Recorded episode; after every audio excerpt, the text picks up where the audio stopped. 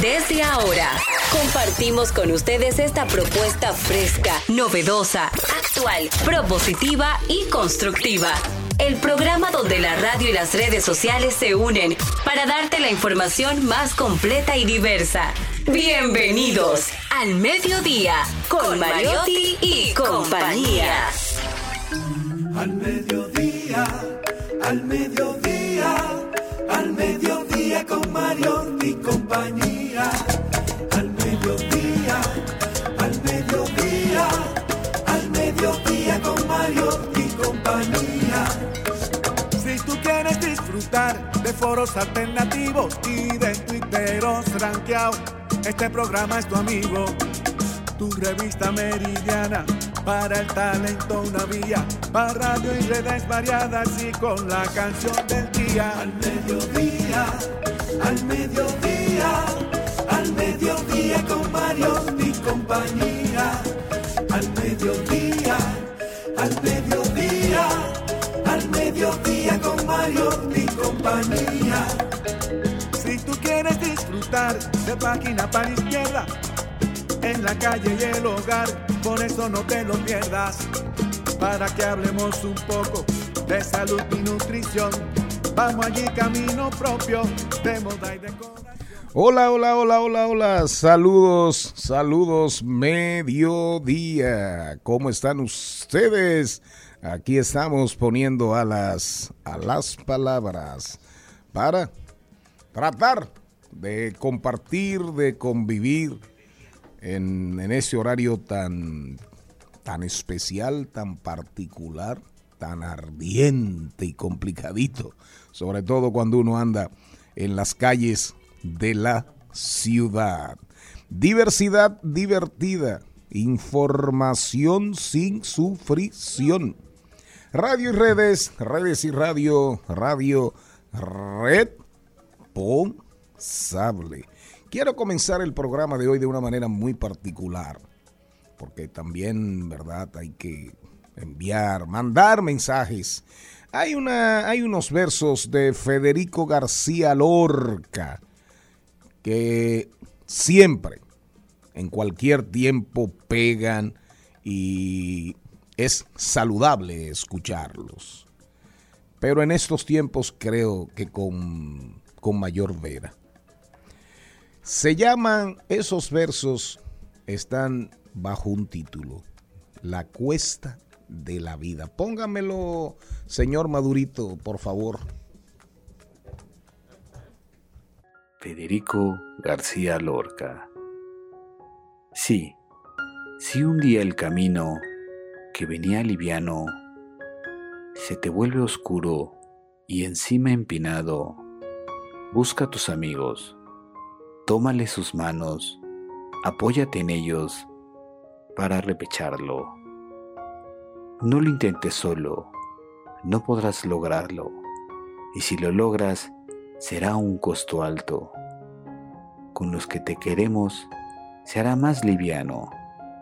Cuando el cuerpo afloje y te sientas cansado, cuando la tristeza a tu alma haya entrado, busca a tus amigos, busca a tus hermanos. Cuenta con nosotros, que para eso estamos.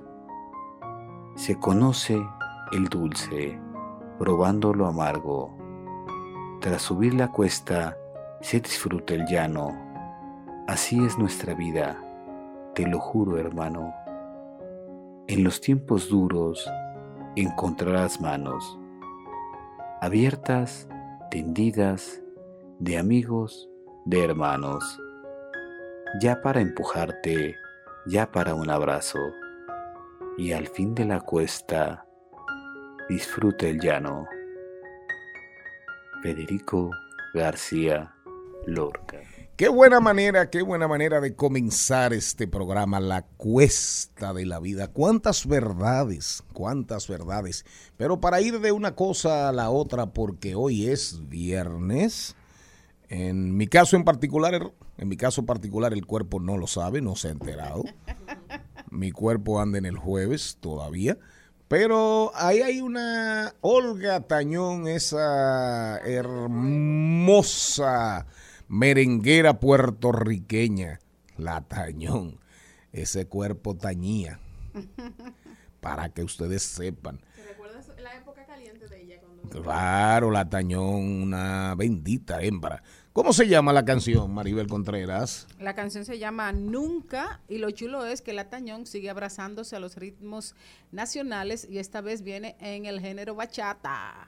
Ponme algo ahí, ponme algo ahí de Nunca. Olga Tañón, su nueva, su nueva No pensaste producción. Lo que me dolía en las noches que mi cama vacía dejaste.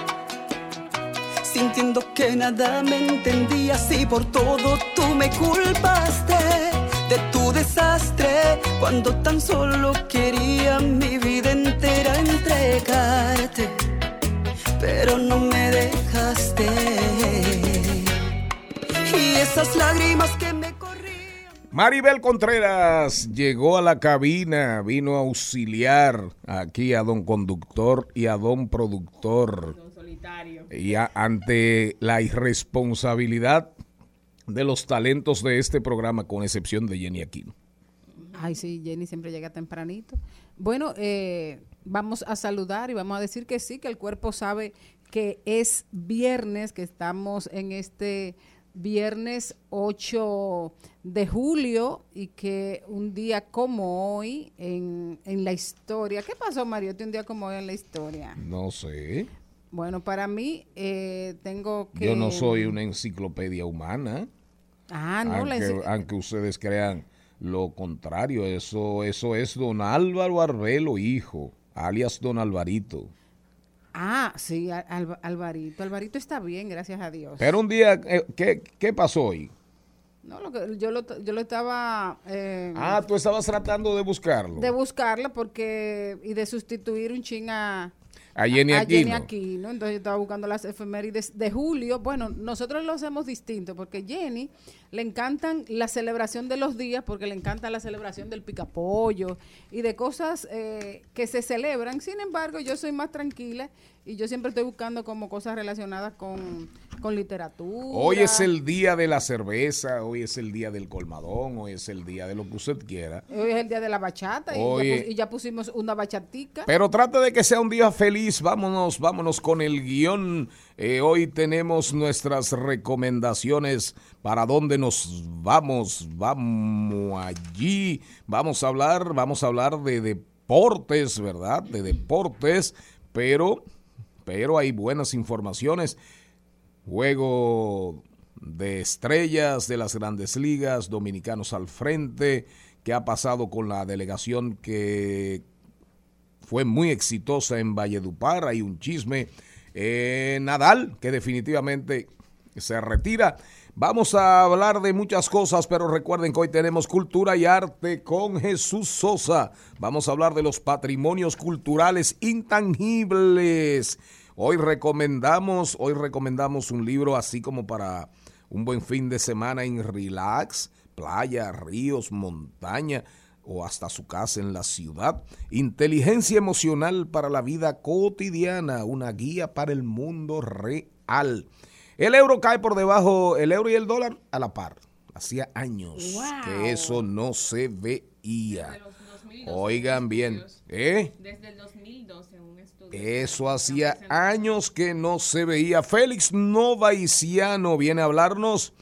Va a caminar por los pasillos del Congreso para decirnos cómo anda el ambiente ahí en el Congreso y como buen viernes, como buen viernes, vienen los monstruos típicos. Vamos a hablar de los monstruos típicos, la música típica. Tan artístico. Vamos Ah, a hablar de los monstruos típicos y muchísimas cosas. Vamos a rodar por el mundo, vamos a hablar de tecnología, informaciones inesperadas y hasta desesperadas. Señor Mariotti, ¿cómo está usted? Todo bien, feliz como siempre, agradecido de estar con todos ustedes y de que nos acompañen esta transición de la mañana hacia la tarde. Vámonos con Vamos allí. Mediodía, al mediodía, al mediodía con Mario y compañía.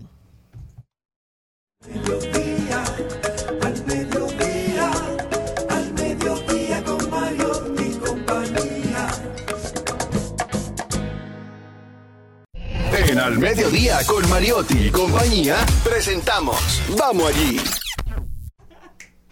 Miren, miren, miren, miren, le vamos a recomendar un lugar que es un poquito difícil, difícil de llegar.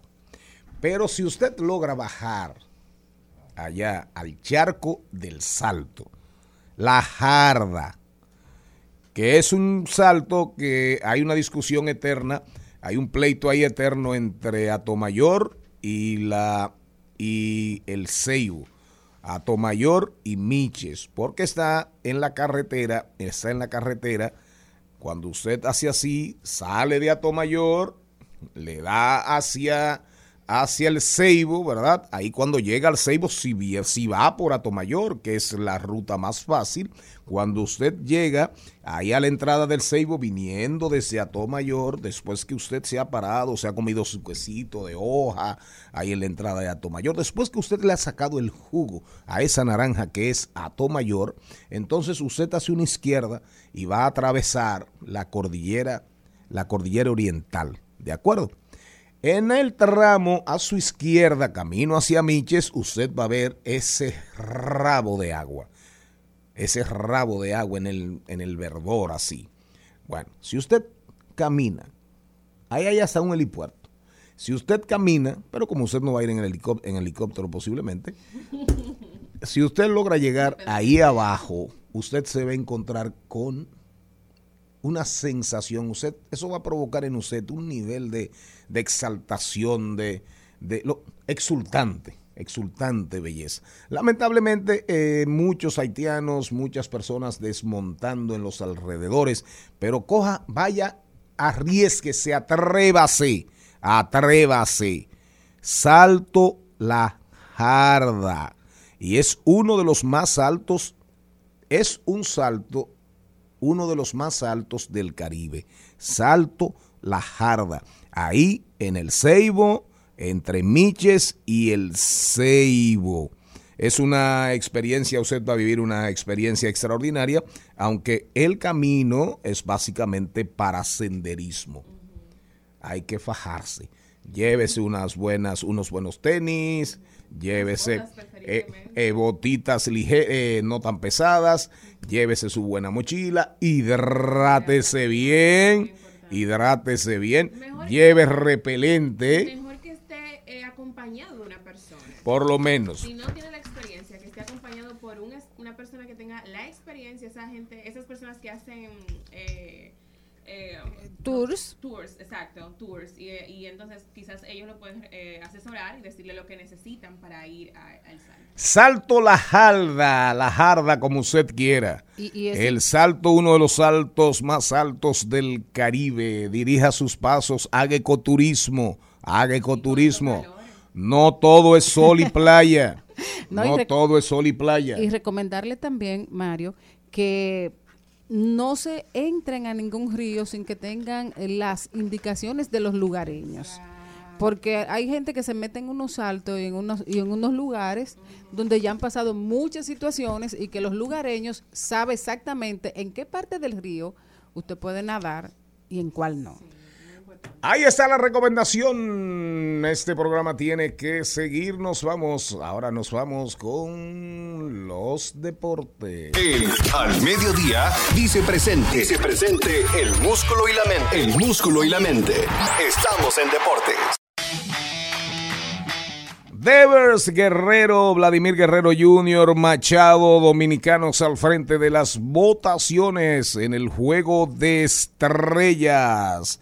Se está poniendo caliente. Los dominicanos predominando. Ya se anuncia para marzo del año que viene, oigan bien, para marzo del año que viene, se anuncia el Clásico Mundial de Béisbol que había recesado seis años. Seis años y ya, ya, se, ya se vendió hasta el calendario. Ya se dio a conocer el calendario y va a estar súper interesante. República Dominicana no lo va a tener fácil, aunque República Dominicana, como bien dice Natanael Neró y algunos cronistas deportivos, Dionisio Soldevila, tiene con qué hacer prácticamente dos equipos. Oigan bien, República Dominicana tiene prácticamente con qué hacer dos equipos. No olvidemos que Japón, Corea del Sur, para no mencionar Estados Unidos, eh, Puerto Rico, México, ¿verdad? Venezuela son toletes de equipo. Entonces habría que ver en qué grupo cae República Dominicana, cómo va a ir el proceso, el proceso de eliminación, porque Ya eso, eso salió. ya salió el, se- calendario. Se, va a estar jugando en tres países. Se va a estar jugando en Taiwán, se va a estar jugando en Japón y se va a estar jugando en Estados Unidos en dos ciudades, en Phoenix y en Miami. El equipo de la República Dominicana cayó en el grupo D que estará jugando en Miami, en el estadio de los Marlins de Miami. Y ese grupo está compuesto por Puerto Rico, Venezuela, República Dominicana, Israel y un equipo a calificar. Pero el que crea, pero el que crea, el que crea que Israel es poca cosa, no está perdido.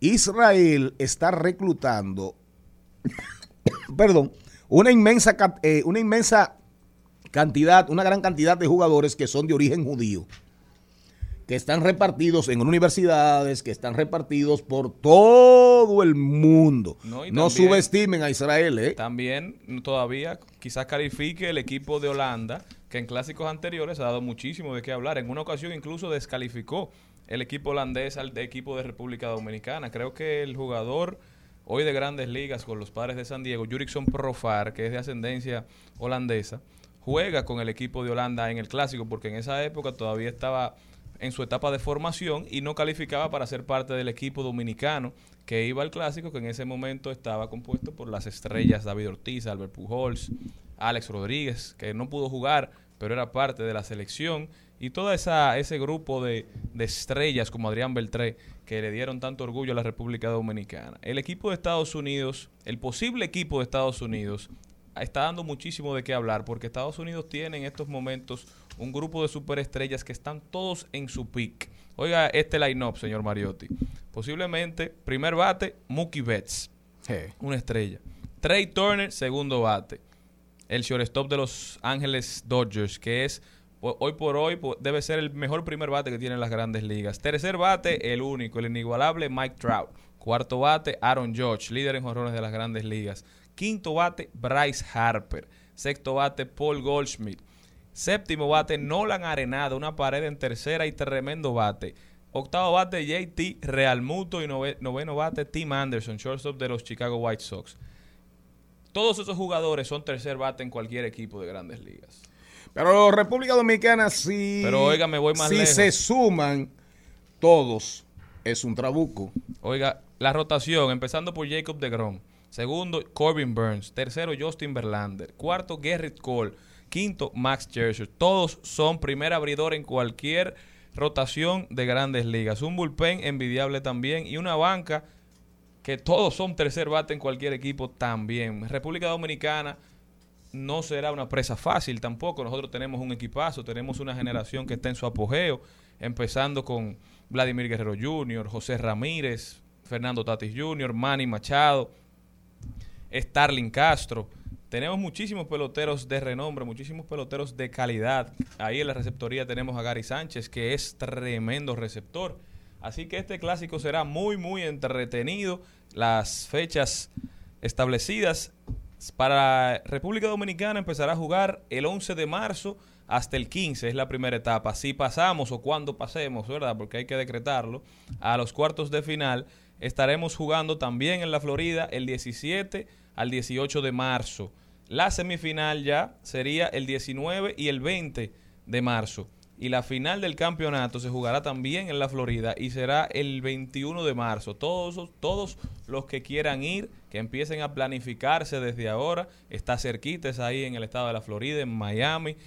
El clásico pasado fue muy importante el apoyo que recibió el equipo dominicano. No pudimos ganar, pero se notaba el estadio lleno de personas. Así que hagamos lo mismo en el 2023. Vamos todos para Miami. Definitivamente Nadal se retiró, le tocaba jugar con el australiano Kyrgios, pero la, la lesión abdominal, eh, dijo Nadal, tengo un desgarro, un desgarramiento abdominal y no tiene ningún sentido jugar ningún sentido jugar si quiero continuar mi carrera. Mientras tanto, también sigue la carrera más famosa de ciclismo del mundo, la más famosa de la humanidad, el Tour de Francia, la carrera más retadora, la carrera, el desafío más grande que enfrenta un ciclista en su vida profesional. Causó hasta estupor la propuesta de Brooklyn Nets, de los Nets de Brooklyn, que ofrecieron un cambio a los Lobos de Minnesota. Oigan bien, eh, Brooklyn le dijo a Minnesota, te doy a Kevin Durant por Tu equipo entero casi. por Al Carl Anthony Town, el dominicano, que es una carrera en desarrollo, todavía para mí no ha alcanzado todo su potencial. Y eso fue la comidilla y el, el tema del día en todos los programas deportivos de los Estados Unidos y de los lugares donde el baloncesto tiene mucho peso. Minnesota- también, Minnesota- también se anuncia, No, también hay eh, Lo que rumores. pasó con, con Minnesota, Minnesota acaba de hacerse con los servicios de Rudy Gobert, el centro estrella de los Utah Jazz, que es el- uno de los jugadores defensivos más importantes y más imponentes de toda la NBA. Anthony Edwards, un tremendo jugador, y Carl Anthony Towns son el futuro de esa, de esa organización. De la franquicia, sin dudas. Y ellos querían mandarle a Kevin Durant, que no tiene lealtad por ninguna organización, por, Por ninguna.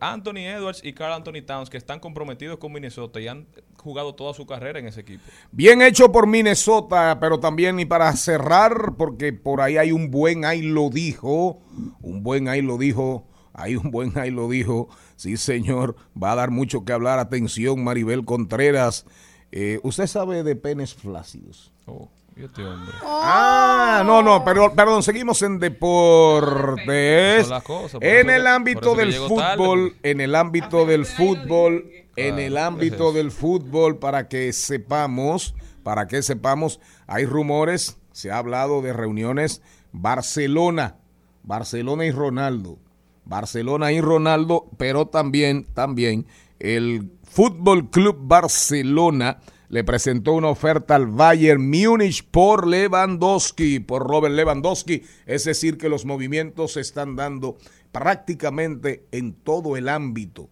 de los deportes más populares de la humanidad. Fútbol y baloncesto.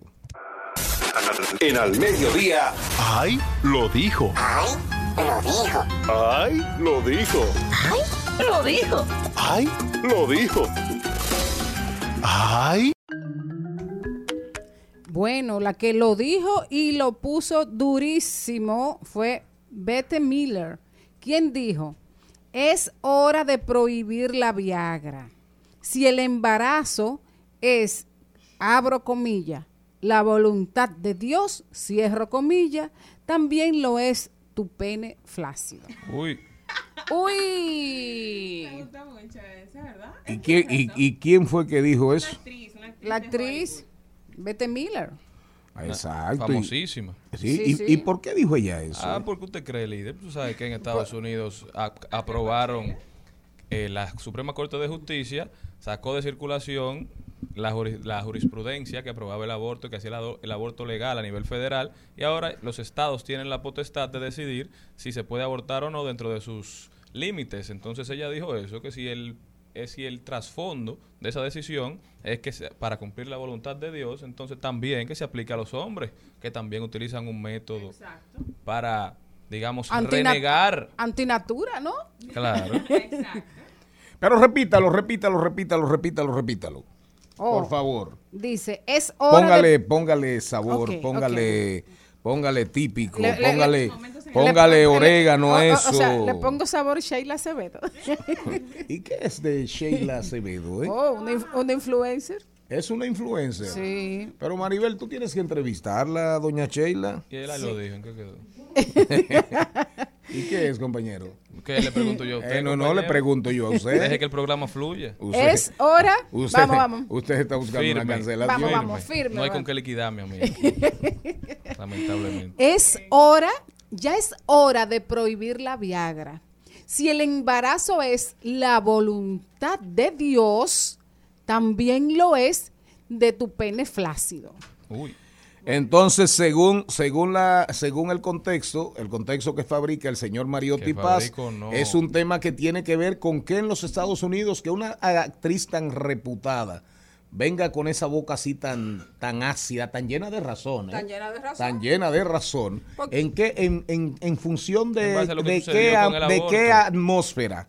En lo que, ah, o lo que viene sucediendo con el aborto. Todos en Estados Unidos tienen una posición sobre este tema y las figuras más, digamos, prominentes han hecho su voz escuchar y todos se han, los que están a favor han hablado, los que están en contra han hablado también y esto va, tiene mucho que ver con, con lo que muchos entienden que es una afectación a los derechos reproductivos de la mujer, más allá de si es una lucha, como ellos se denominan, pro vida o pro choice, pro life o pro choice, es un tema de derechos reproductivos y por eso ella habla del Viagra. Yo tengo una pregunta entonces. En ese contexto, la pastilla de un día después también entraría como. Eso no existe tampoco, eso no Eso es no avalado es, no, por los pro choice. Tú estás Exacto, Eso es son aquí. muchas- son muchas la- las cositas que se deben primero también tratar de Bueno, pero eso discutir eh, ese tema. exacto, pero eso no ha sido tan tan fácil porque ella ha sido bastante criticada por este Claro, porque te digo, la sociedad eh, norteamericana y del mundo, a raíz del tema del aborto, está muy dividida y polarizada. Cada quien tiene sus opiniones bien, bien cimentadas sobre este tema. Entonces, usted puede hablar a favor o en contra y siempre encontrará quien le haga la contrarréplica de manera vehemente. Bueno, lo dijo Bete, eh, Betty, Betty Midler, una actriz súper famosa, controversia pura, controversia pura porque eso pica y se extiende. Nos vamos a la pausa comercial. Rumba 98.5. Una emisora. RCC Media. Seguimos, seguimos, seguimos con Al Mediodía, con Mariotti y compañía.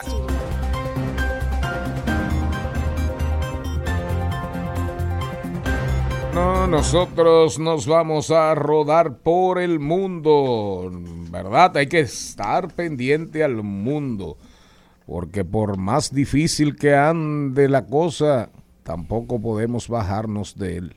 Como le dijo el muchachito al padre, el hijo al padre, padre, para el mundo que me quiero apear. Dice, hay una información, Bill Gates dice que las personas inteligentes podrían trabajar, deberían trabajar en empresas con causas ambientales. Eso va en la línea. Lo, no el magnate de la tecnología aseguró que los jóvenes no deberían trabajar por dinero, sino por objetivos que los hagan sentirse realizados. La discusión de estos tiempos. ¿Cuál es el sentido de la vida? ¿Cuál es el sentido del trabajo? ¿Cuál es el sentido de las, de las profesiones? En fin. Señor Mariotti, ¿qué tiene usted? Bueno, lamentablemente tenemos que decirle a las personas que ayer asesinaron al ex primer ministro de Japón, Shinzo Abe, el primer ministro de más larga duración en Japón. Él estaba en un mitin político a- promoviendo la reelección de un representante al parlamento japonés y ahí un antisocial por detrás con un arma de fabricación chilena. Le No, no, un arma de fabricación casera, casera, perdón, lo que le dicen aquí las chilenas. reconocemos y conocemos como chilenas, era un En, un pa- artefacto. en- la nación madre y padre casi de la robótica. Oiga bien, de la es- inteligencia artificial, una chilena. Lo que pasa es que en Japón hay una regulación muy fuerte para Ah, con a las armas. Sí. No cualquiera puede acceder a un arma. Incluso el señor, el, el- el asesino, era un antiguo miembro de las fuerzas castrenses japonesas. Ha sorprendido a mucha gente. Tenía 41 años y dijo en declaraciones cuando se lo llevaban, dijo que lo había hecho porque tenía problemas con el primer ministro, temas pendientes, que le tenía una rencilla de- en- del pasado. Aprovechó. No se sabe cómo se enteró que iba a estar ahí porque supuestamente Shinzo Abe había ratificado, había firmado que participaría en la actividad tan solo una noche antes. Lo asesinó de dos disparos. Cuando llegó al hospital trataron de hacerle transfusiones de sangre, pero no fue suficiente.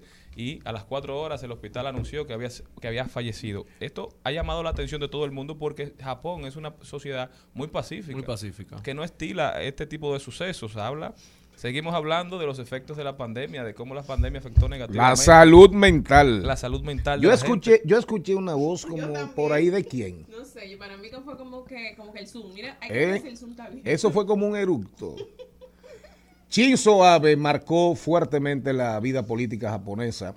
Shinzo Abe, de alguna manera, de alguna manera no, de muchas maneras promovió cambios fundamentales en la vida política de Japón, en la partidocracia japonesa y tenía un peso, tenía un peso específico enorme en la vida de Japón. Pero también eh, ayer hablábamos del petróleo, que la recesión, que hacia dónde iba el petróleo. El petróleo hoy cerró en Texas en más de 103 dólares. Más de 103 dólares. Eso es importante, es una buena noticia como quiera, porque aquí en la República Dominicana el subsidio a los combustibles, el gobierno dijo que siempre que no pase de 115, ¿verdad? De 115 dólares barril, ellos iban a asumir. Bueno, pues está, subió algo ligeramente, está en, ciento, en 103 dólares, 103 con 33.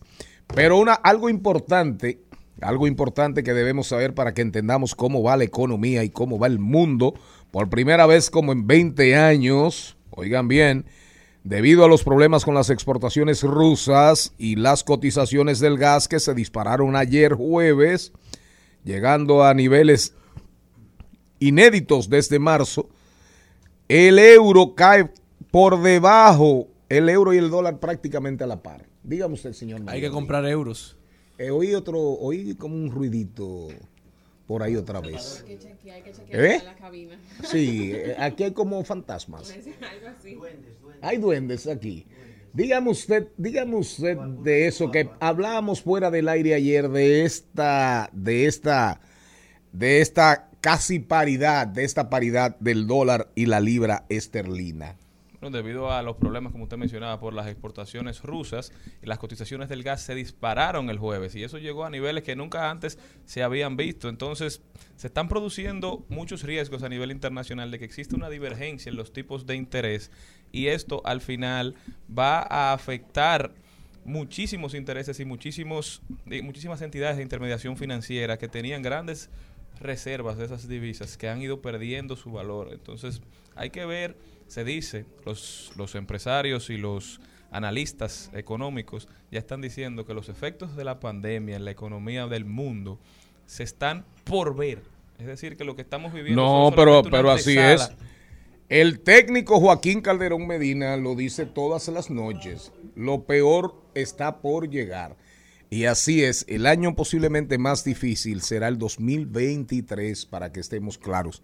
Por eso reiteramos, y es lamentable que un programa que es diversidad divertida, información sin sufrición, pero tampoco podemos pecar de irresponsables. Ok. Hay que otro duende. ¿De dónde está saliendo esa voz?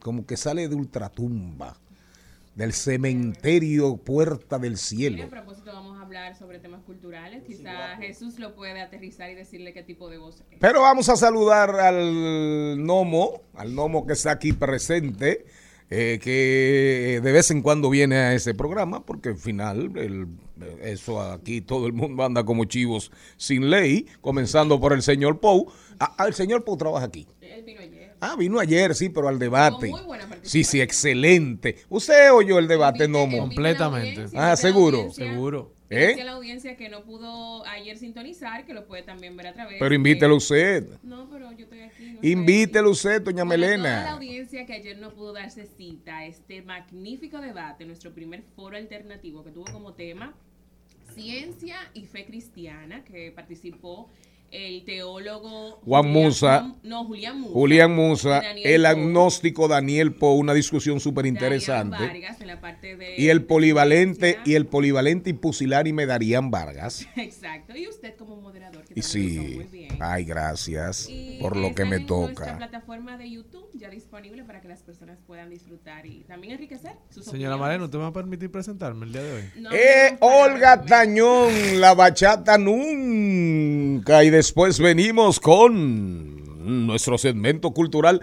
y el saludo, el saludo Que algo está pasando, una última noticia Ajá, del mundo. ¿qué Brad pasó? Pitt, Brad Pitt, el actor Brad Se murió. Pitt, acaba de anunciar que no, no, anunció que él tiene un trastorno, Brad Pitt anunció que tiene un trastorno que le impide reconocer las caras de las personas. No relajes. Él se le olvida que él no reconoce muy fácil a las personas, que él utiliza la voz y los oídos. Su esposa, no, eso es ese que tú tienes al lado. Su esposa, Angelina Jolie, dijo, sí, ese Su tras- ex esposa. su ex esposa. Eso es noticia de último minuto. Sí, sí, ese, tras- ese trastorno se llama Johnny Walker. ¿Cómo fue? Johnny Walker. Ah, ¿Y, pero dijo, eso- ¿y qué dijo? pasa a mí. ¿Y qué dijo la esposa? No, ya lo pensó quizás, digo yo, que ese trastorno se llama Johnny Walker. Más que me corrían, me la secaron con besos en las mejillas.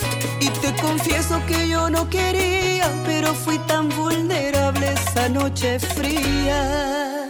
Nunca, nunca, nunca pensé en engañarte. Pero mientras ni me ves, Comunidad, lengua, creencias, costumbres y tradiciones. Ritos, celebraciones, bailes y cantos. Los valores y esencias de esta tierra mía. Dicen presente en Al Mediodía con Mariotti y compañía. Ah, así es. Dígale, dígale, don Maduro, dígale, don Maduro, dígale, don Maduro. Usted viene de vez en cuando y cuando suele venir llega tarde. Llega tarde. No galleta. Señor Morel, señor Morel, usted siempre anda, usted es tan peledeísta de corazón que siempre anda demorado. Llega tarde. Bueno, señores, este es el inicio de mi cancelación en este programa. Él funciona así. Él me está advirtiendo, ustedes lo oyen relajando, pero es casi cancelándome que está. Así que estoy honrado de estar con ustedes hoy, no sé hasta cuándo. Estamos a inicio de mes, espero que sea hasta el próximo mes. Eh, y nada, aquí hay mucho contenido de calidad y está Don Productor. Lía me mandó tu. Ándale, ya. Eh, salude, salude, salude. O- eh, fue al cumpleaños de Yat Karen. Hay que felicitar a Yat Lo Karen lo- Peinado, lo estuve llamando. de este programa. Mi cumpleaños, Karen, bendiciones. Un aplauso a Yat Karen Gran Peinado. cumpleaños. Usted fue. Pero claro, Y que se gozó ahí. ahí hubo de todo. ¿Qué? Usted fue seguro. Sí, yo lo estaba llamando. Ah, por eso era que yo vi una llamada suya casi a las 12 de la noche. A las 11 de la noche, yo a las 12 de la noche. A no. esa hora estaba yo en la Casa Nacional, Eso me dijeron. en mi papel de don secretario. Por eso estaba Salí a las preocupado. 11 de la noche. Jesús Sosa, ¿cómo andas Jesús? ¿Cómo andamos? ¿Cómo estamos? Feliz de estar aquí, feliz de poder cada viernes compartir con el pueblo dominicano y nuestra diáspora que escuche el programa y, y el mundo eh, informaciones. Hoy vamos con cuatro manifestaciones culturales que han sido declaradas y reconocidas como patrimonio cultural intangible de la humanidad por la UNESCO. Me refiero a los Congos de Villamella o la Cofradía de los Congos del Espíritu Santo de Villamella, como Ve buscando ahí Congos de Villamella, música, parte musical en, en YouTube. Congos, Congos, Congos. ¿Qué venezolano? Los Congos de Villamella, siga. Patrimonio cultural intangible de la humanidad. La primera manifestación que UNESCO reconoce eh, como patrimonio intangible de las cuatro que tenemos. Lo hizo en el 2008. La segunda fueron el teatro danzante de los Guloyas o los Cocolos de San Pedro de Macorís, que fueron reconocidos en el 1995. El cuarto Los fue- Guloyas fueron primero, eh, eh, fueron primero que Villamella. No, los segundos. Los segundos. Los segundos. Villamella fue en el 2008, los Guloyas 2000, 1995. No, pero ¿cómo es la cosa? Si, si Villamella fue en el 2008. Espera, espera, espera. Claro, me- tú tienes un cruce ahí en Bromón. Jesús. Sixto Minier y la canoita es. Sí, y la canoita. Y la, la canoita de don Sixto Minier allá en Villamella. Luego siguió el merengue en el 2015. Ahora sí estamos hablando. Y a los cuatro años, entonces se reconoció la bachata dominicana como patrimonio musical intangible de la humanidad. ¿Qué, qué tienen en común estas manifestaciones? Y voy a ser sintético y por partes. La leyenda de los Congos es muy linda. Es una tradición de negros que cruzaron el Osama buscando su libertad, la margen hacia el noroeste, y buscando tierras donde asentarse, el Espíritu Santo se le apareció debajo de una mata de copey y le entregó. Debajo de una mata de copey. Dice la leyenda. Dice la leyenda. Le entregó los dos. Cuenta la leyenda que en un árbol se encontraba encaramado El inquieto guaraní. el inquieto guaraní. Y debajo de esa mata le guió a dónde se iban a sentar, le entregó el congo y el conguito, o sea, dos tambores, la canoita, que es un palo hueco. que Oiga, se- que señor se toca Morel, con otro palito. la canoita, y una maraca. un instrumento dominicano. Desfasado ya. y una maraca. A partir de ahí se instaló en lo que hoy conocemos antropológicamente como la sabana del Espíritu Santo, toda la tradición de los congos de Villamella, que comienza en la margen oeste del el río Sama, se extendió hasta la sabana de Yamasá, sin embargo, cruzó las lomas de Yamasá porque Cotuí también celebra el Espíritu Santo, no con la tradición de los congos, pero celebra también el Espíritu Santo. Esta tradición se ha mantenido por años y voy aquí a un reclamo. Cuando se reconoció, cuando UNESCO la reconoció, se acordó crear un museo para turismo, tanto interno como externo, y crearle condiciones de vida a los cultores, a los fabricantes de conguitos, de maracas, eh, un mercado, digamos, alrededor de eso, pero al mismo tiempo, hombre, un salario, un salario, una ayuda digna. Se han ido muriendo todos. Ahí hay, gran- ahí hay una gran oportunidad, eh, estamos perdiendo una gran oportunidad para...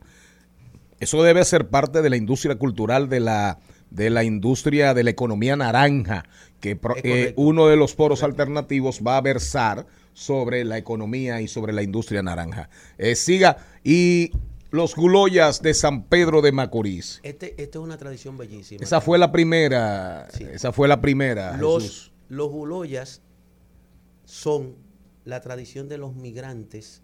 que- Cocolos. cocolos, que, que le que llamamos aquí. De las cocolos. islas de habla que eran a- que fueron a- colonizadas por los ingleses. Sí, Saint Kitts, eh, Grenadi- Antigua, Ajá, ajá. eh, Tórtola, Grenadina, Tórtola, Grenadina. ajá. Esa migración llegó con el empuje de la industria azucarera a la República Dominicana y se asentó de manera marginal al, al- lo que era el trabajo en los ingenios y el trabajo en los batelles de caña. Sin embargo, trajeron sus tradiciones y los fines de semana iban enseñando a los niños, iban ellos practicando esa tradición y ese teatro popular danzante recrea historias de sus antepasados, pero también historias bíblicas. Por ejemplo, la leyenda de David y Goliat es una danza bellísima que ellos escenifican. Realmente lo que conocemos como Guloya, que creemos que es un grupo musical, es un teatro popular danzante. ¿Qué han aportado a la sociedad dominicana? Primero, una integración maravillosa como, como, como población migrante, un aporte a la cultura, al arte culinario y han mantenido las tradiciones, igual que los congos. No ha pasado nada. Guloya y Guavaberry. Eso es una, eso, Eso es eso una buena mezcla. Eso da San Pedro de Macorís. San Pedro de Eso da Macorís. San Pedro de Macorís. Y la y la, la bachata y el merengue ni hablar. De hecho, el merengue eh, fue un esfuerzo y hay que reconocer ahí a, a José Antonio Rodríguez, Al flaco José que el flaco José Antonio hizo un esfuerzo extraordinario para que el merengue se convirtiera en patrimonio cultural intangible de la humanidad eh, por la UNESCO. Sí. Y la bachata también, porque la la, bachata- la bachata fue un trabajo, un trabajo hecho por el Ministerio de Cultura de entonces. Un lobby, Sí. un lobby, un lobby Sí, perfecto. sí, sí, pero Él, hizo es. el lobby, pero era algo que se venía trabajando desde hace años. O sea, ya había Sí, sí, sí, un... sí, sí. Bueno, de hecho, Maribel Contreras, aquí presente, tiene un libro. Oh, sí. Tú no escribiste un libro sobre el primer bachatero del el mundo. primer bachatero del mundo, que no lo hemos recomendado aquí. Tráigalo, tráigalo y traiga para ¿Cómo se llama el primer bachatero del mundo? Oh, el primer bachatero del mundo es José Manuel Calderón. Así es. ¿Qué tienen bachata y merengue, que son dos ritmos que, que es, digamos, de, aparentemente de, la, de nuestra modernidad? La bachata un poquito más. Surgen de manera marginal, en principio despreciados, o sea, ritmo despreciado de, del holgorio, de, estos de estos pobres que solamente saben beberse lo que trabajan, pero se fueron asentando en el alma nacional. El merengue acompañó nuestras luchas montoneras. El merengue acompañó, eh, digamos, todo lo que era la diversión alrededor de las galleras, un deporte que a mí no me gusta, pero que era una tradición. En, una, en un pleito de galleras aquí se decidía tumbar un presidente. Así es. quitaba un senador. Sí. O sea, se Así es, así es, así Entonces, es. Verídico. Esos Y sigue, sigue, no ha quedado obsoleto. la- No, la- las galleras. Las Pero galleras. muy posible, Pero aquí hay una gallera. en- a- a- abajo, abajo de cualquier mata de mango hay una gallera. Donde se juegan millones de Ah, pesos. ah, Así es. Aparte de Yo de nunca la he fiesta. tenido contacto en cualquier gallera. gallera se ha puesto una cantidad de dinero que uno no lo sabe una cosa impresionante eso. Perdí en la gallera. Usted no, usted no ha oído el merengue Pero- de Juan Luis pero, señor Guerra. Mariotti, ¿usted sabe lo que usted pone dinero por un gallo? ¿Por Por ver qué? pelear un gallo. Pero hay cosas peores. Bueno, pero usted no pone dinero por una gallina. Son datos. Qué malo, qué malo, Charlie, Charlie. ¿Y por qué? ¿Qué pasa? ¿Qué pasa? Siga. Re- redonde- cerrando, cerrando Jesús redondeando, Sosa. redondeando. Como siempre nos gusta en este segmento terminar proponiendo ideas a ver si son tomadas en cuenta. El Estado dominicano e incluso con el surgimiento de lo que es la responsabilidad social corporativa de muchas empresas, debería tomar por lo menos estos cuatro patrimonios y darle la importancia que tienen, crear los museos. Atención, las ru- Milagros Germán, dígalo duro. Las rutas. A usted no le gusta la ministra Milagros Germán.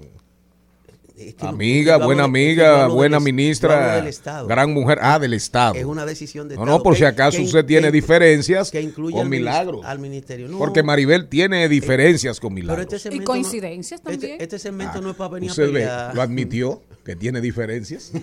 Adelante, señor gente, Sosa. Eso es de la gente, que no entienden que pueden tener diferencias y in- coincidencias. Sí, exacto. Invertir. Señor Sosa, no sea tan soso ahora. Eh, hable como un hombre. Hable como un hombre. Invertir, diga sí, sí, diga. Invertir Ajá. en lo que es todo lo que significan estos cuatro patrimonios para turismo interno, para educación, para ese, eso que se está llamando la economía naranja. Alrededor de, de es. todos estos patrimonios se pueden crear escuelas de danza, eh, los fabricantes de tambora, los fabricantes de canoíta, los fabricantes de conguito, o sea. Increíble, hay- hay- increíble cómo hemos desperdiciado oportunidades en función de nuestra riqueza. eso es lo que yo te digo, Jesús. Se han abandonado todas esas etapas de formaciones cultural, de formación culturales que antes se hacía. Entonces los muchachos, ¿qué es lo que, cómo aprenden? Son, son autodidactas cuando aprenden a expresar su- su- sus pensamientos a través de la música, es con la que más fácil tengan acceso a ella, la que pueden crear desde una computadora, la que pueden escuchar desde una computadora. De acuerdo. Entonces nos enfocamos en consecuencias, no en causas. De acuerdo con tu aporte, pero por ejemplo, ¿por qué en las escuelas no aprenden nuestros jóvenes y nuestros estudiantes le- la danza de los congos? ¿Por qué no aprenden la danza del merengue? Cómo se bailaba, cómo se baila, un merengue, eh, un merengue Pero, con pero, su pas- pero, pero qué optimista. Bueno, pero, pero realmente no Jesús. Pero este segmento no, no. Claro, no- el optimismo hay lo- que lo- promoverlo. No lo, concebimos para, insta- para darle curso al pesimismo. Jesús Sosa defiende la alegría como Benedetti. Exacto. Defender la alegría. Leíste- Dígale. ojalá de sí, ayer. claro, es más, le hice un homenaje a usted y trajimos la canción aquí. Sí, Pero realmente es triste para que la audiencia entienda por qué este segmento los viernes. Miren, la riqueza perdida, riqueza perdida, extrañada, diluida, derrotada, vencida, solamente con el tema de las tradiciones taínas. El taíno, o sea, el idioma, el, el idioma de nuestros aborígenes desapareció, supuestamente. Pero aquí en República Dominicana, aquí hay palabras eh, La mayoría de los Por un tubo. de los ríos viejos. por un tu, iguamo, Iguamo. jaina, todo eso es taíno. Osama, Osama, yaque. yaque, yaque. Entonces, entonces, aquí se ha per- si aquí se ha perdido, ni siquiera, miren, las ritu- los ritos indígenas taínos son hermosísimos. La, la, la leyenda de Ataveira, Veira, Veira, ¿tú te recuerdas? Veira, Veira, Veira, La sí. canción de Y- y, eh, la diosa de la naturaleza indígena. Inclusive Sosa eh, participó o promovió increíble. eh, el poemario de Luis Díaz. Eh, Sí, sí, sobre eh, eh, Luis Díaz. Tránsito El- el- entre Guácaras, el- el donde él hizo poemas con, con las leyendas y los personajes taínos. El y hay uno el bellísimo único de, libro Atae- de poemas Ataveira. de- del querido Luis Díaz lo editamos en el CEDE, una institución que yo trabajaba. Sí, sí, recuerdo, proyecto que cultural. conozco Y Conviví con esa institución. Luis, sí, y peleamos también. pero- Claro. Pero, siempre amigablemente. Luis, Luis me regaló la gracia, eh, y me perdonan la inmodestia, de que yo escribiera a mano con un chinógrafo el, eh, la presentación del libro. Gracias a Jesús Sosa, qué interesante. Ojalá le hagan caso a Jesús Sosa, ¿verdad? Y que la noche larga de los museos, en un futuro cercano, Pueda incluir, pueda incluir estos museos con los patrimonios declarados, declarados como patrimonios intangibles de la humanidad Pero hay por que la UNESCO. en los museos primero. porque Pero no claro, claro que sí.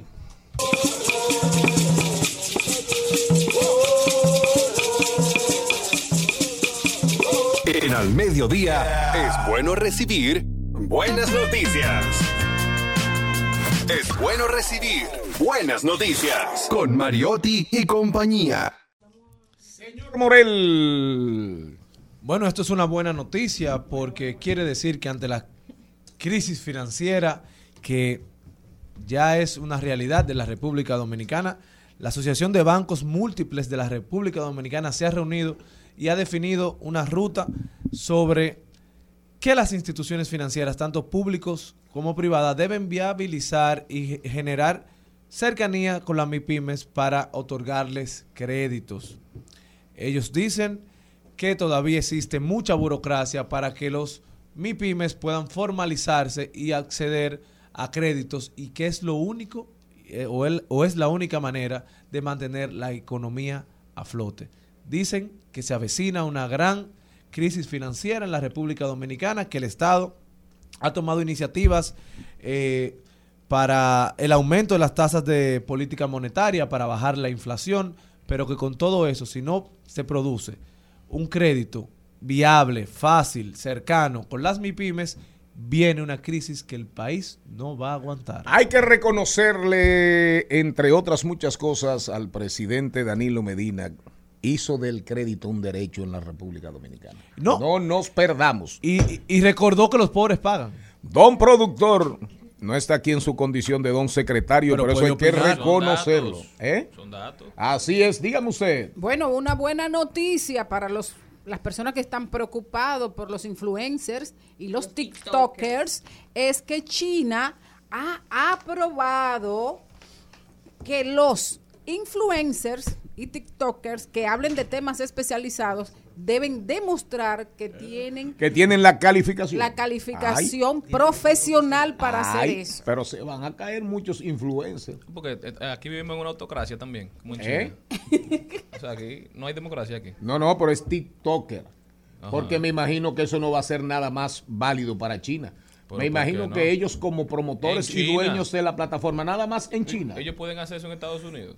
No, no lo pueden hacer en Estados Unidos, pero es un buen precedente que se puede que se puede tomar, ¿verdad? Como medida. Inclusive en la misma información muchísimas eh, personas dominicanas han estado, ay, pero que traigan uno así para República Dominicana, porque aquí hay sexólogos, abogados, eh, Coaching. coaching, aquí hay de todo, Los coaching, mi amor. Como en la Viña del Señor. como en la Viña del Señor, De muchos de los cuales no saben nada. Hermano, tienen como dice, dijo, ¿cómo fue que dijo nuestro nuestro amigo Arturo Pérez Reverte?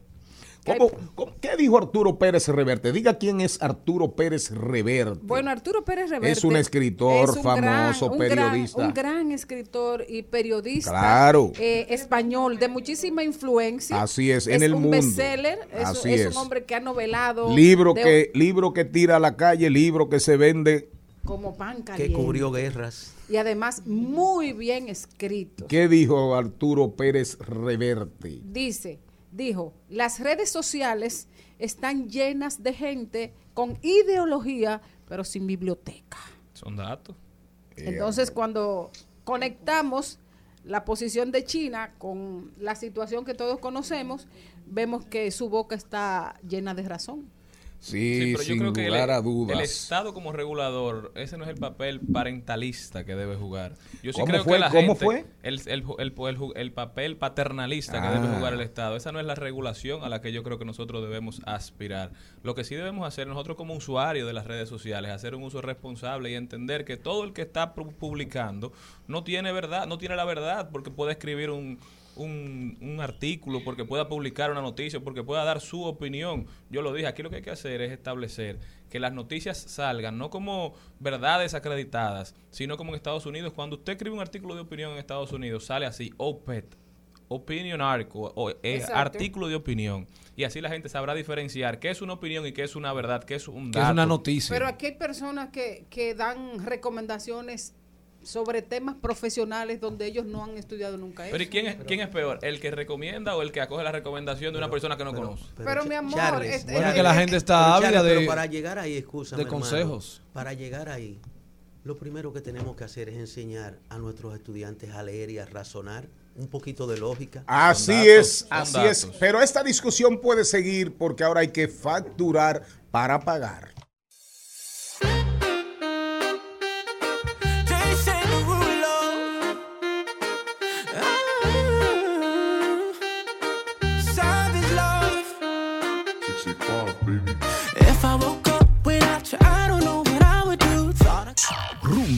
98.5. Una emisora. RCC Media.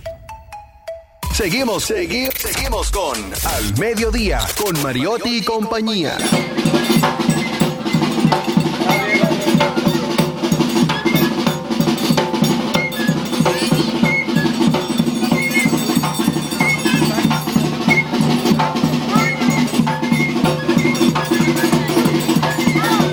Si usted no lo había escuchado nunca, eso es, eso es la música con la que los guloyas bailan en las calles y hacen todas sus piruetas y maromas, eh, sus coreografías, así es, teatro popular danzante, esos son los guloyas, patrimonio intangible de la humanidad. Oiga, señor Mariotti, a propósito de la conversación que ustedes tenían ahí, por eso este libro hay que leerlo a ustedes. Regale, regale el A- a señor ustedes. Mariotti. La infocracia, cuando se refiere a la parecía, la parecía un concepto platónico y socrático que tiene que ver con la democracia helénica, griega, y que hay un libro de Michael Foucault que se llama a sí mismo La parecía, que es hablar franco, hablar veraz, hablar a la franca, pero cuando usted habla de la parecía, según la versión socrática, ¿verdad? Usted cae en lo que hablaban ahora con el tema de TikTok, con el tema de que todo el mundo sabe de todo. Todo el mundo sabe de todo. Todo el mundo sabe un mundo de cosas. Todo el mundo sabe un mundo de cosas. Y na- nadie Pero para nada. oigan cómo lo define, oigan cómo lo define John Chulhan. Dice él, hoy vivimos presos en una caverna digital, aunque creamos que estamos en libertad. Completamente. Nos encontramos encadenados a la pantalla digital. Oigan bien, oigan bien. Estamos inducidos en todas nuestras acciones, comportamientos y decisiones por un marketing digital que no creemos que nos está induciendo. Señores, las mentes más brillantes del mundo no están en el laboratorio buscando la cura del cáncer, buscando curar el SIDA. Las mentes más brillantes del mundo las están empleando las multinacionales de tecnología. Y eso es día y noche pensando cómo manipular, cómo incentivar la compra, cómo mover a, la gente hacia la dirección en la que ellos quieren que vayamos. Eso no es mentira.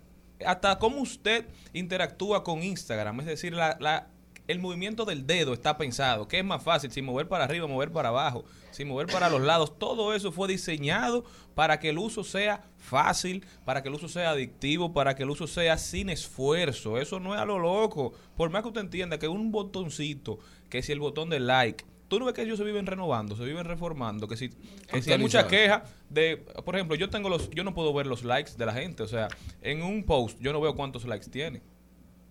Yo no lo, lo quité eso, ¿por qué? Porque eso deja a la gente loca, peleando por likes, pero Instagram para el que le gusta todavía lo tiene. Sí, pero para lo que usted sube.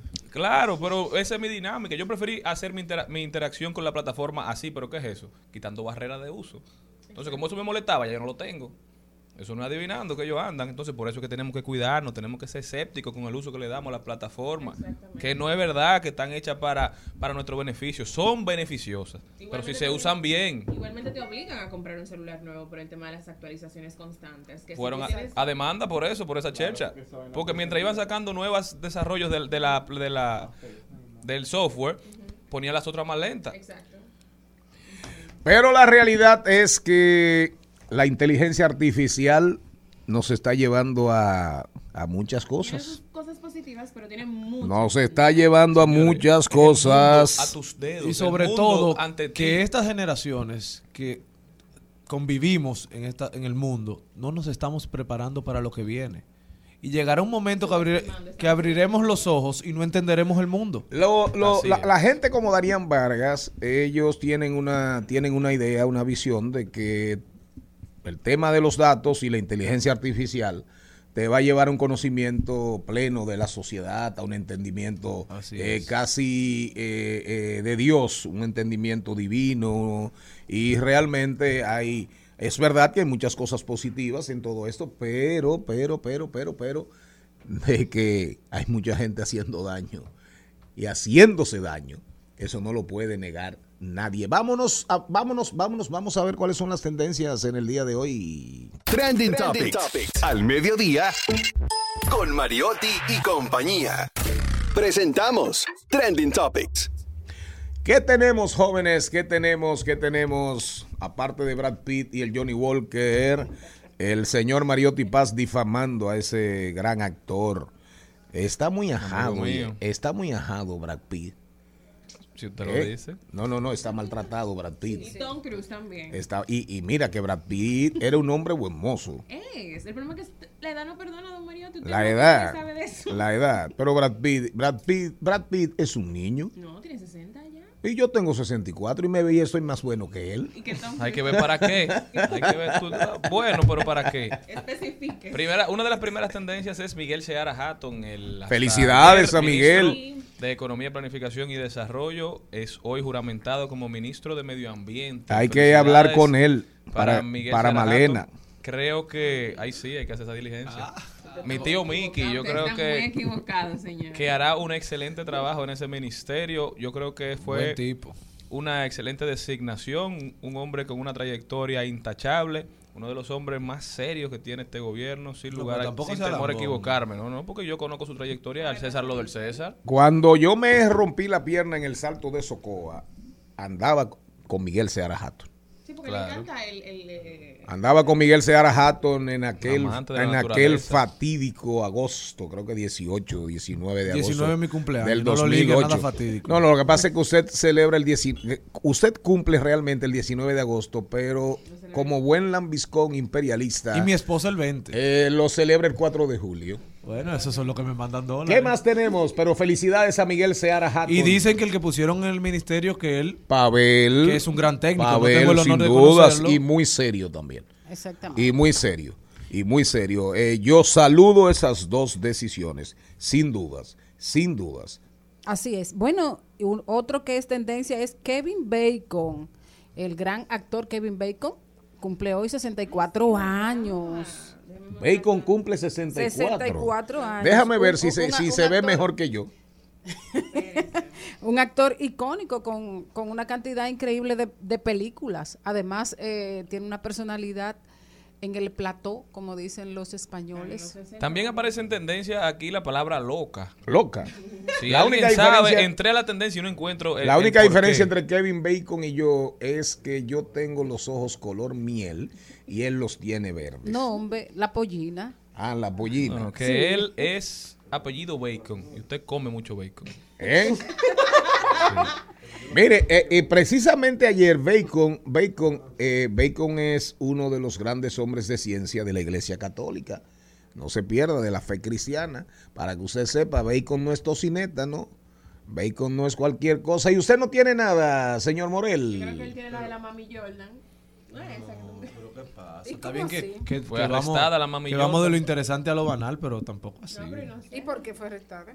Ella la sometieron por difamación a otra personaje de, de las redes que se llama Jen Quesada. Y la patrona. Ah, Jen Quesada, esa, esa trabajaba en Telemicro. La sometieron por referirse a la hija adolescente de, de la denominada como la patrona, como alguien con condiciones especiales. Aparentemente está sometida por difamación, fueron a su casa, la, la apresaron y está esperando, está esperando que le conozcan medida de coerción. Bueno, otra tendencia es eh, viruela del mono. Y dice el, el periódico El Caribe que luego de que se anunciara el primer caso de la República Dominicana de la viruela, muchas personas han acudido a clínicas y hospitales sintiendo que Síntomas. síntomas de eso y que tienen los salpullidos, que hay extrema preocupación y desconocimiento del tema. Pero también la gente, eh, la gente se pone histérica. Hipocondriaca. Sí, pero te voy a decir Bueno. una cosa, acabamos de salir de una pandemia. Exactamente. No, acabamos de salir de una pandemia y no al principio salido. de la pandemia decíamos eso mismo. Eso está en China, la gente está histérica. Pero le cambiaron el No, nombre. por eso no hay que preocuparse, aquí en República Dominicana. Pero ¿qué pasa? Ya van más de 6.000 casos de viruela del Pero mono se, en transmite, 54 países. pero se transmite por contacto directo, por roce, por manoseo. Pero volvemos al tema. que te- Anda enfer- secretario. oye, anda una Eh, enfermedad. ahí sí que tú- usted, usted. Señores. yo que Dios me libre, que Dios me libre. Yo Yo tengo, yo tengo que cuidarme excesivamente. Yo tengo que cuidarme excesivamente porque eh, te- entro en contacto con muchas personas. Pero yo Y no- abraza. Como, oye, Y como me abraza. gobierno, como políticas públicas, no aprendimos nada de la pandemia pasada. O sea, esta es la altura que nadie ha publicado. O sea, no hay una campaña mediática explicando qué es la viruela del mono y qué es lo que pasa con eso. Que se anuncia un posible caso, porque así fue que se anunció, como un posible caso de viruela del mono. Y ya está la gente No, loca no. y sin idea. Pero señor Mariotti Paz, Estamos viviendo en la época de más información a nuestro acceso, pero a nadie le interesa informarse. Exactamente. Y además de eso, Charlene, hay una cantidad increíble de información amarillista, hay que decirlo en los medios. Claro. Como eh, hay una, una, como una necesidad de sembrar el miedo y el terror en la gente. De O sea, en lugar de dar información, de conducir, ¿verdad? El conocimiento para que todo el mundo sepa qué es y qué hacer y cómo evitarlo. Claro, y no solo eso, el manejo que se le ha dado a este caso ha sido totalmente inadecuado. Por ejemplo, esa persona que tiene viruela del mono vino en un avión. ¿Cuál seguimiento se le han dado a los otros tripulantes de ese avión? Porque nos pasa con el mismo que nos trajo el COVID, que fue el primer caso. El COVID no pasó por encima de nosotros. No sí, aprendimos claro. nada. Pero pusieron en, en un salón cerrado a la persona que lo tenía, pero no entraron en contacto y, y en conversación con todas las personas que le había convivido. Entonces, cuando vinimos a ver, ya el COVID era parte de nosotros.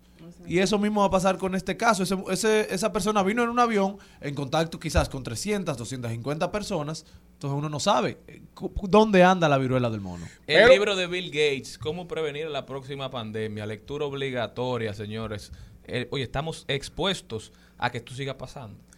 Nosotros seguimos, ahora nos vamos Sí, pero a... antes de continuar, y don Mariotti, la viruela se llama viruela símica. Sí, ya no símica. mono, porque los monos se estaban quejando que no querían. ¿Que los monos Los se monos quejaron se quejaron. Agriamente, Bueno, ya- Y acremente. tuvieron que cambiarle el No, pero si yo fuera mono me hubiese quejado. Bueno, y ya... Entonces es de los simios. Símica. Sí, pero por los simios, Exacto. no Exacto. por los monos. Exacto. Son simios que son más grandes. La familia, entre Ah. Bueno, y después que vimos a un mono con un machete robando en un Ah, edificio. verdad. Al mediodía, al mediodía, al mediodía con Mario y compañía. El Congreso. ¿Con qué se come eso? Conozca los procesos e interioridades del Congreso Nacional en un recorrido por sus oficinas y departamentos. Caminemos con Félix Novaiciano Aprobado. Aprobado. Aprobado. Aprobado. por los pasillos del Congreso. Félix Novaiciano con nosotros. Eh, Novita, dime cómo anda el Congreso Nacional. Mucho alboroto en estos días eh, con la ley, lleva, el proyecto tan llevado y tan traído de extinción de dominio. Pero hay otras. Parece ser que el Congreso Nacional solamente se ocupa de ese anteproyecto. Y olvidamos que ahí hay muchas cosas que están pasando. ¿Qué- qué- qué- aparte de eso, de, de esa bulla, ¿qué pasa? ¿Qué, qué, qué está cursando en el Congreso Nacional? Buenas a todos los oyentes y a los miembros de esta maravillosa cabina. Eh, Hay que recordar que se está acabando la legislatura en el Congreso. El 26 de julio, ¿verdad? No, se acaba el 15. El 15 de julio se Sí. acaba. Y entonces vuelve a entrar otra legislatura el 16 de agosto, que ya está a cambio de bufete directivo. Claro. Y no y el presidente no convocaría dado ese interés el presidente de la República no convocaría extraordinaria Por el tema del por el eh, tema de extinción de dominio, digo yo, ya que el gobierno tiene tanto interés y tanto afán. es posible, pero el proyecto fue depositado el 22 de Pero febrero. pedime ahora, creo. No, fue depositado el 22 de febrero. Va a su primera legislatura, es recién introducido. Entonces tendría otra legislatura para conocerse. Pero en el Congreso también se están conociendo otras iniciativas. Hay una sobre la prohibición del uso de la vestimenta de público y privado de las trabajadoras domésticas.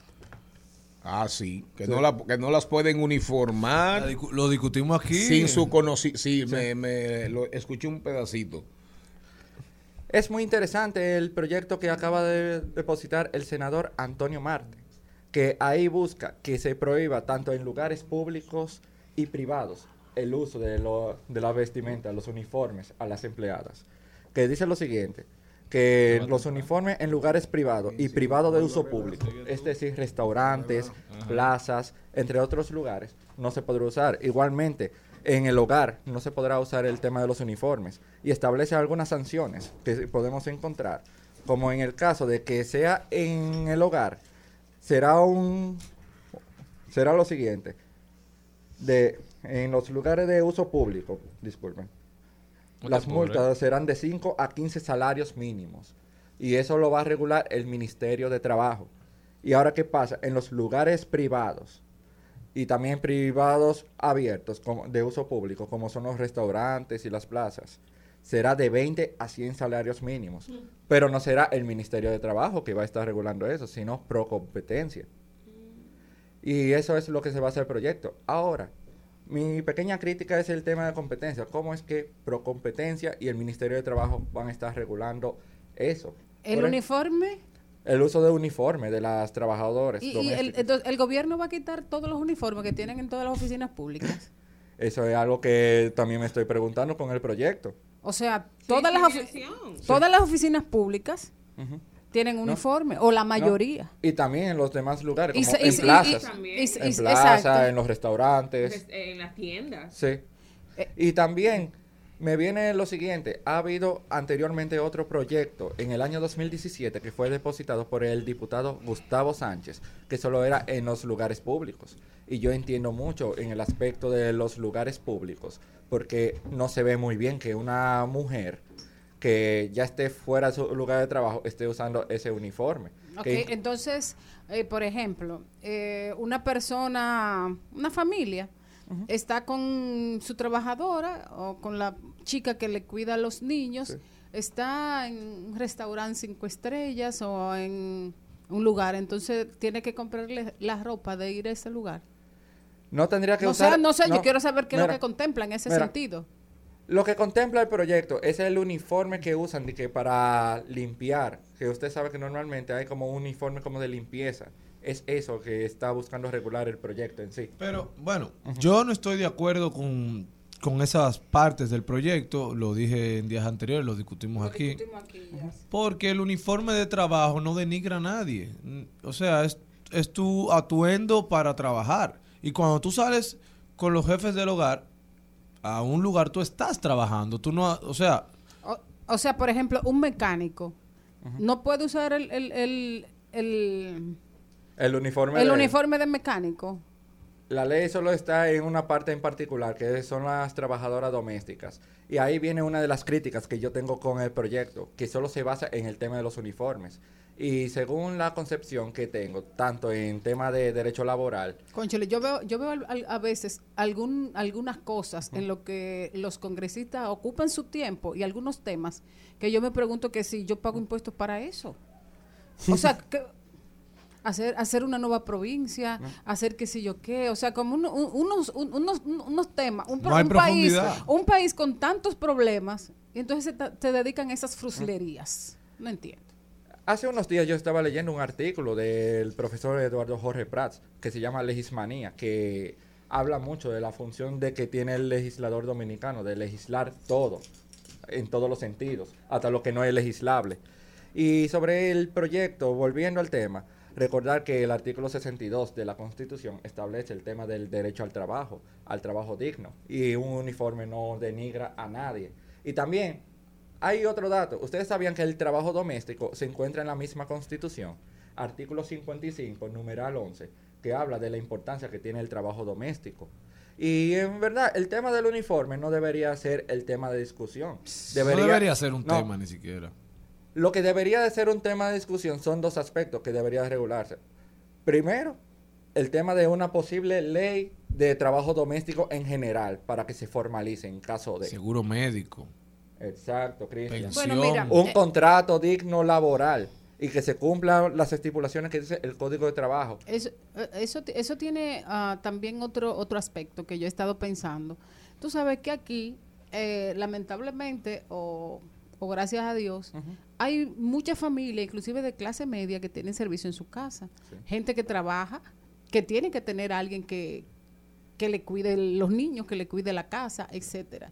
O sea, ponen ese servicio eh, inalcanzable para la clase media, para la clase menos favorecida, y es un desastre. Entonces, eh, yo, yo pienso que eso lo que va a provocar es una cadena de pobreza aún mayor. Ahí viene el segundo punto. Otra legislación que debería de reformarse, el Código Laboral. Que tenemos el Código Laboral desde el 1992. Y hay que decirlo, las sociedades evolucionan y el derecho debe ir al mismo ritmo de las sociedades. Por ejemplo, el Código Laboral lo tenemos desde el 1992. Ya han pasado 30 años. Entonces, es necesario algunas modificaciones en el tema laboral, en ese aspecto. Y para terminar, que muchas personas dirán de seguro como que tú haces normalmente dando recomendaciones. Eso sería mejor un legislador que lo hiciera. Y ahí yo cito mucho a Jean-Jacques Rousseau cuando escribió el contrato social, que empieza lo siguiente.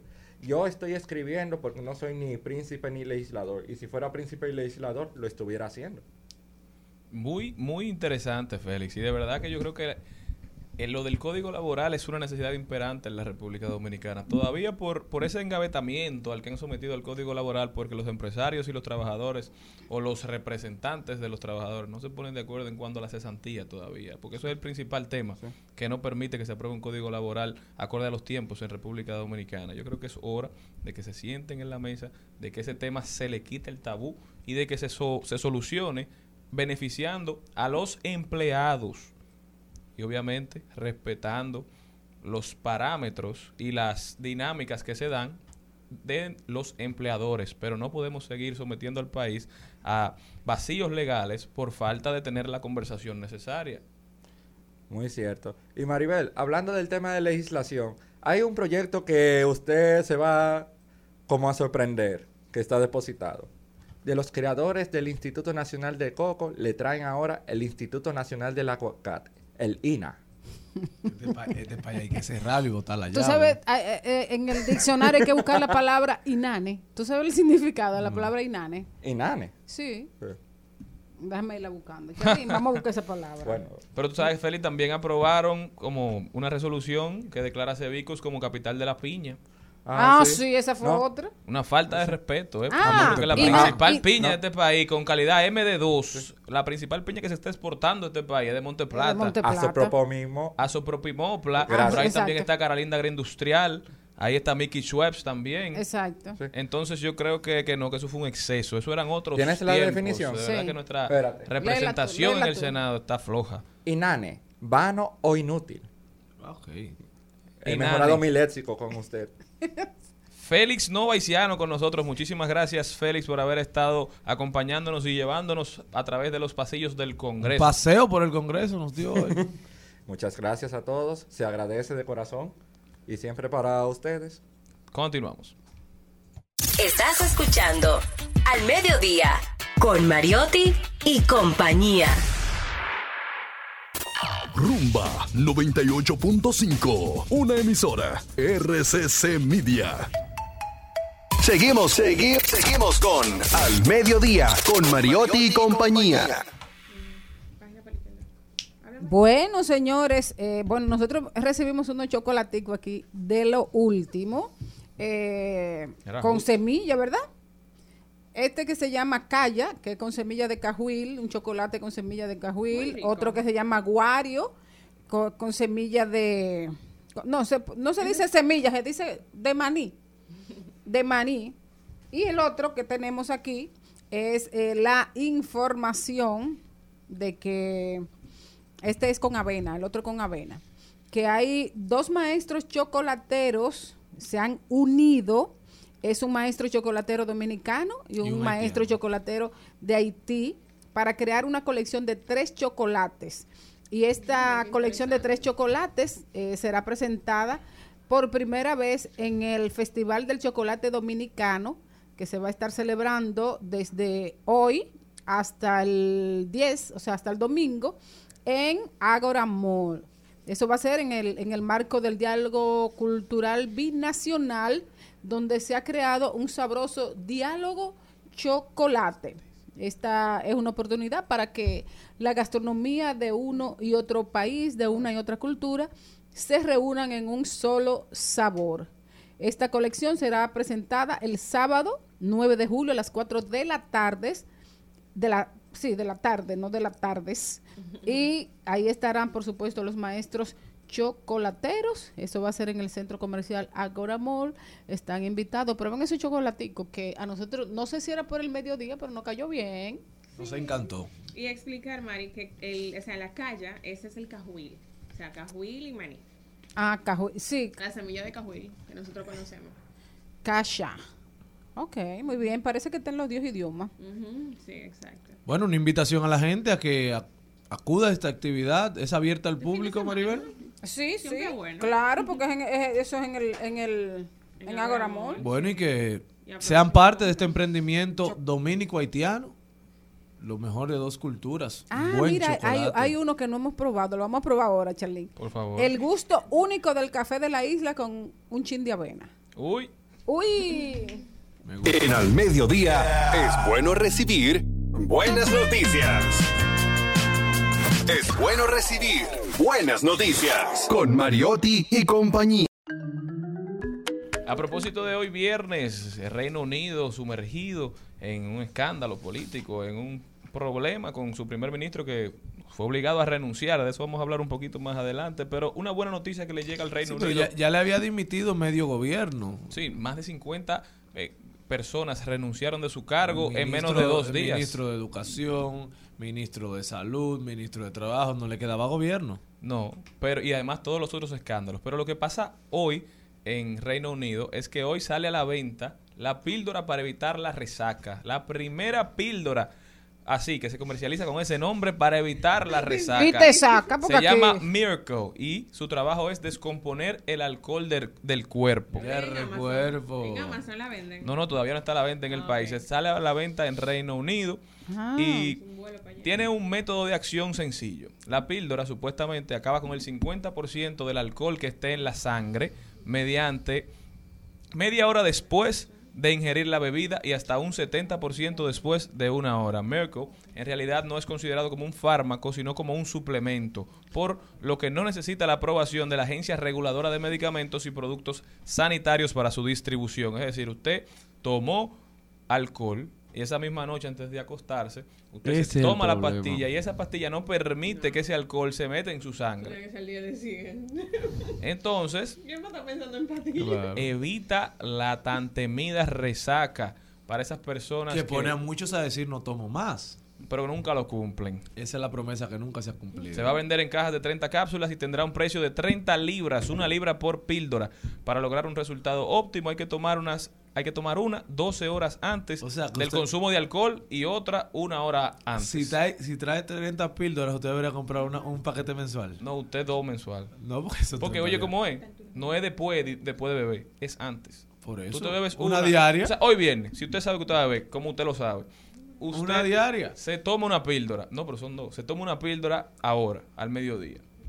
Va pasando la tarde. Ya cuando usted sabe que va a salir de la oficina, 6 de la tarde, 7, se bebe otra píldora. Y ahí, su noche será placentera y su mañana será aún mejor. Yo Esto es bueno. de- de Miracle. Miracle, la píldora para acabar con las resacas. Usted la va a comprar si llega aquí, Maribel Contreras. Eh, se toma antes. Antes. Ah, pero muy bien. Eso está mal. Pero por supuesto, y si yo ¿Quién está pensando en eso, Maribel? Y si ¿Cómo que quién está pensando en eso? O se Claro. puede tomar, por O sea, que tú eres de la que vive sin consecuencia. Tú actúas y no piensas en lo que va a pasar no, después. Para nada. ¿Por qué tan- Te pregunto. Yo- Para mí que Chalinta está Porque, representando como un porque una pregunta, ¿las mujeres se adaptan a tomar píldoras anticonceptivas? Que eso es peor. Sí, pero uno no está Y no fallan. uno no está heavy. Pero a propósito de lo que quería hablar el señor Morel, esperemos que llegue pronto aquí. Si no tienen representante, señor Morel, haga esa diligencia. No, porque Que yo no, puedo, yo, no puedo, consumir- yo no puedo ser consumidor y vendedor al Claro, mismo tiempo. para que se busque ese dinerito. Además, médico. nada más entre sus círculos cercanos se hace millonario usted. No es que me la van a pedir fiar. Y, lo voy a ver entonces bebiendo y no pagando la pastilla Y la vas a tener que regalar a tus compañeros de... de cabina. Señores, De pero hablando de lo que está pasando en Reino Unido con Boris Johnson, oigan, ¿cuáles fueron las principales crisis que marcaron el fin de este ciclo político como primer ministro de Reino Unido? Boris Johnson es un personaje muy pintoresco, se aprovechó de un sentimiento pro-Brexit, de salir de, del- de la Unión Europea, se convirtió en la principal figura de ese movimiento y así llega, con el apoyo del Partido Conservador, así llega a, ser primer ministro, a Downing Street, que es como se denomina la, la casa de gobierno de, Reino Unido. Como decía el señor Morel, más de 50 funcionarios renunciaron a su cargo y forzaron la decisión de Johnson, cuya imagen ya se había deteriorado, pa- deteriorado paulatinamente. ¿Pero por qué? Primero, el señor Chris Pincher, a quien Johnson había nombrado como subjefe de la bancada del Partido Conservador, a pesar de conocer alegaciones en su contra por conductas, por conductas indebidas a nivel sexual. Es decir, hubo un, un escándalo sexual de Chris Pincher que fue de las cosas que más daño le hizo a la imagen de Boris Johnson.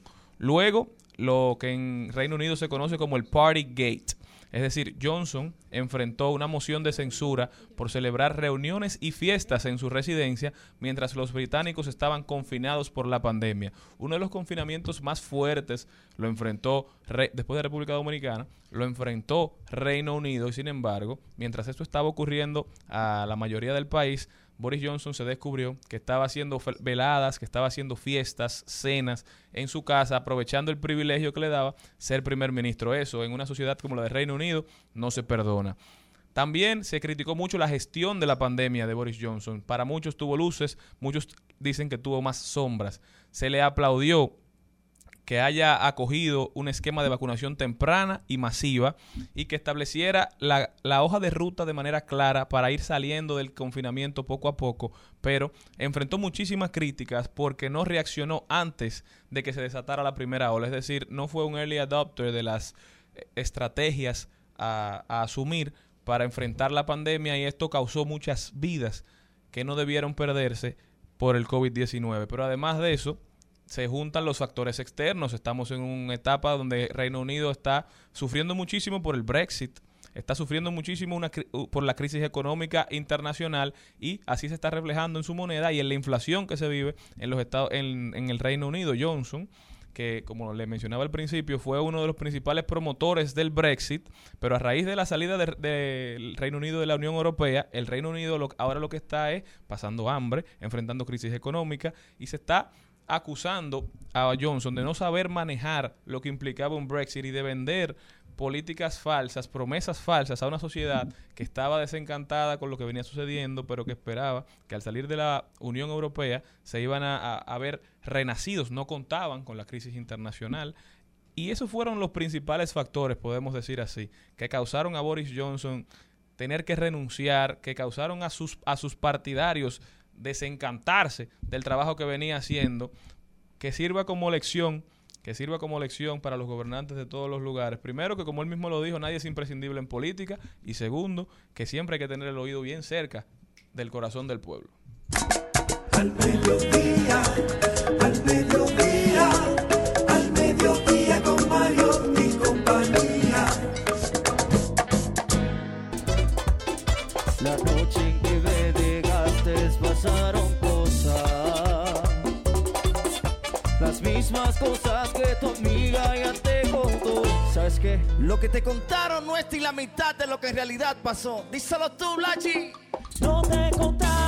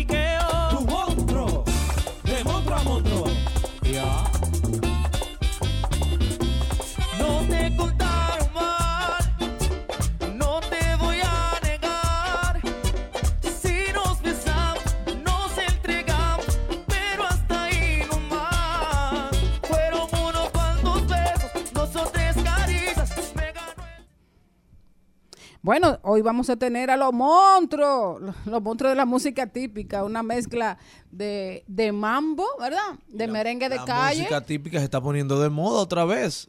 Pero es que yo creo que la música típica nunca se ha ido de Siempre ha moda. tenido su público, pero ahora está. Eso en el Cibao siempre hay. Después que Creepy la pegó, siempre, siempre ha seguido sonando y ha, y ha seguido teniendo sus seguidores. ¿Entiendes? Es verdad, es verdad. Exactamente. Pero Bu- está en boga. Exacto. Bueno, hablando de la, de la, La, cámara, música típica. De la Cámara de Diputados, eh, este hace dos días, fue ayer, le rindieron un homenaje a Víctor Víctor, un homenaje póstumo muy bonito en el que estuvo cantando Pavel y donde estuvieron otras figuras eh, del arte. Eh, yo no fui porque tenía clases, pero bueno, se- lo celebro. Y ya tenemos música, ¿verdad?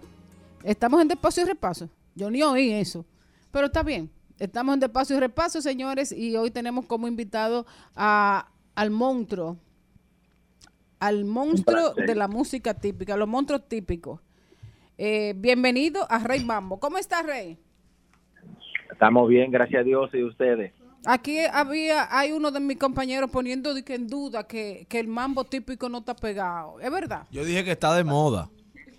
Claro que sí, claro, ahí está, ahí está nuestra plataforma y, y- y todos nosotros los músicos típicos estamos haciendo un buen trabajo.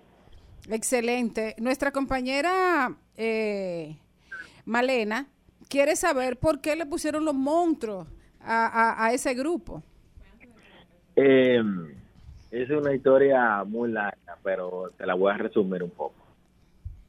Nosotros teníamos un vecino, nosotros hacíamos mañanita, empezamos haciendo mañanita, los monstruos típicos. Oh. pero tenía un vecino que tenía problemas mentales.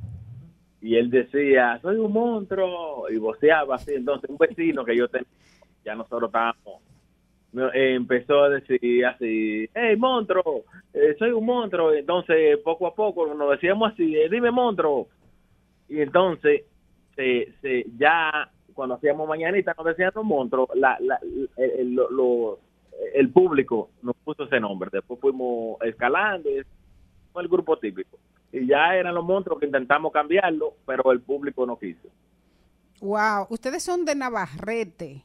Y, Navarrete Santiago y abrazados a la, a la música típica, estamos celebrando eh, precisamente dos nuevas canciones que son colaboraciones además, una con Wilman Peña y otra con, con el Blachi. Cuéntanos de esos temas. El primero se hizo con Blachi ya nosotros teníamos un año y algo que no te contaron mal. Eh, el tema se pegó incluso en Estados Unidos eh, o sea eh, el de la música típica.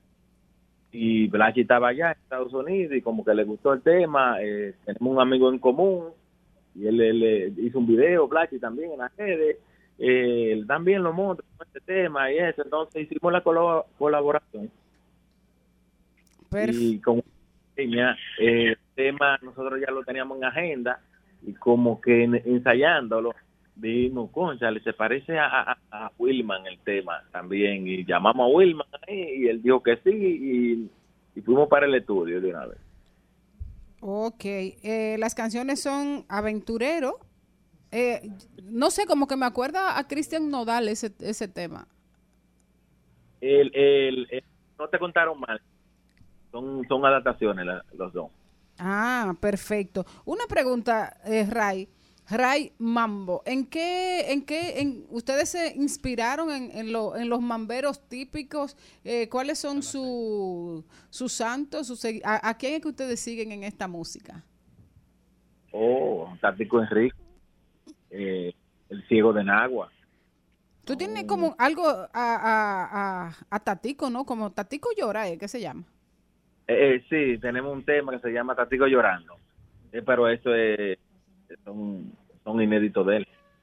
O sea, to- nosotros tocamos esos temas eh, así, ¿sí? la gente lo pide. en la fiesta.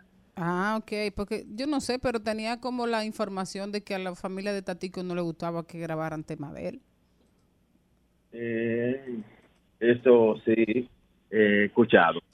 Y gracias a Dios nosotros no nos han hecho esa llamada. Ah, perfecto. Entonces, ¿cómo, se maneja Raimambo? ¿Dónde son sus presentaciones? ¿Cuáles son los proyectos que tienen? Nosotros hoy eh, estamos, tenemos una fiesta privada, eh, una boda en Santiago.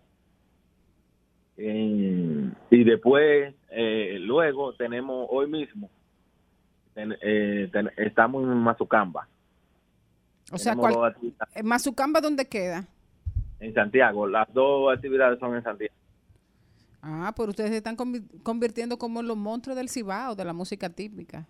Gracias a Dios, gracias a Dios.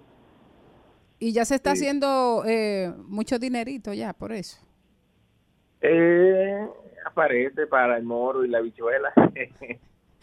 ¿Cuáles son hasta ahora los grandes retos que ha tenido, que han tenido los monstruos dentro de esta carrera que es corta, pero bueno, intensa y alegre como es el merengue típico? ¿Cuáles son? Los retos más importantes que han asumido. Han tocado con el prodigio, se han encontrado con Crispy. ¿Cuál, cu- cuál, es, Ah, sí. ¿Cuál ha sido su interacción como merengueros típicos?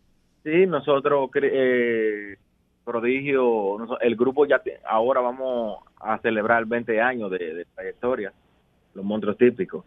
Y vamos, el Prodigio ha subido con nosotros antes, cuando, eh, eh, ahora hace mucho que no, pero siempre iba a las actividades, amigo de nosotros, Crispy es muy amigo de nosotros también, no hemos tenido la, la oportunidad de, pero sí hemos tocado juntos, todos.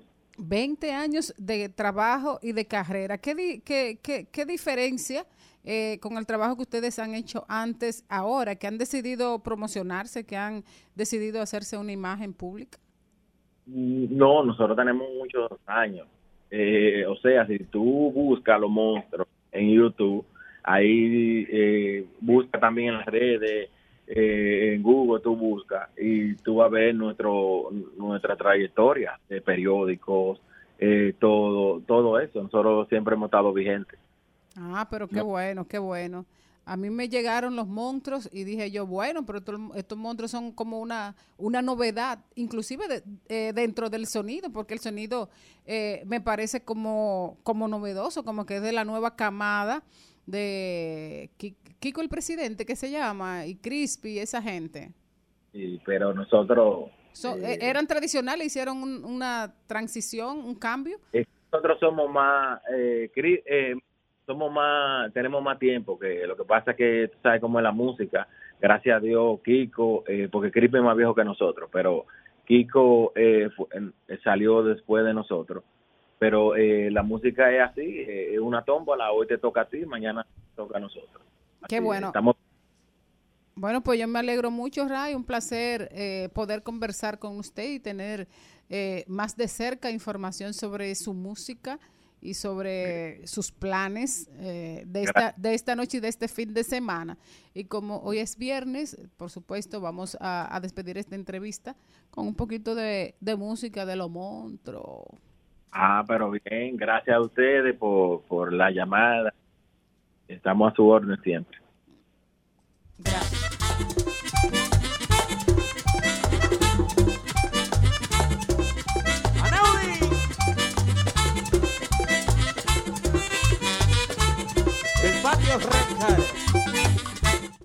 Hasta aquí, Mariotti y compañía. Hasta aquí, Mariotti y compañía.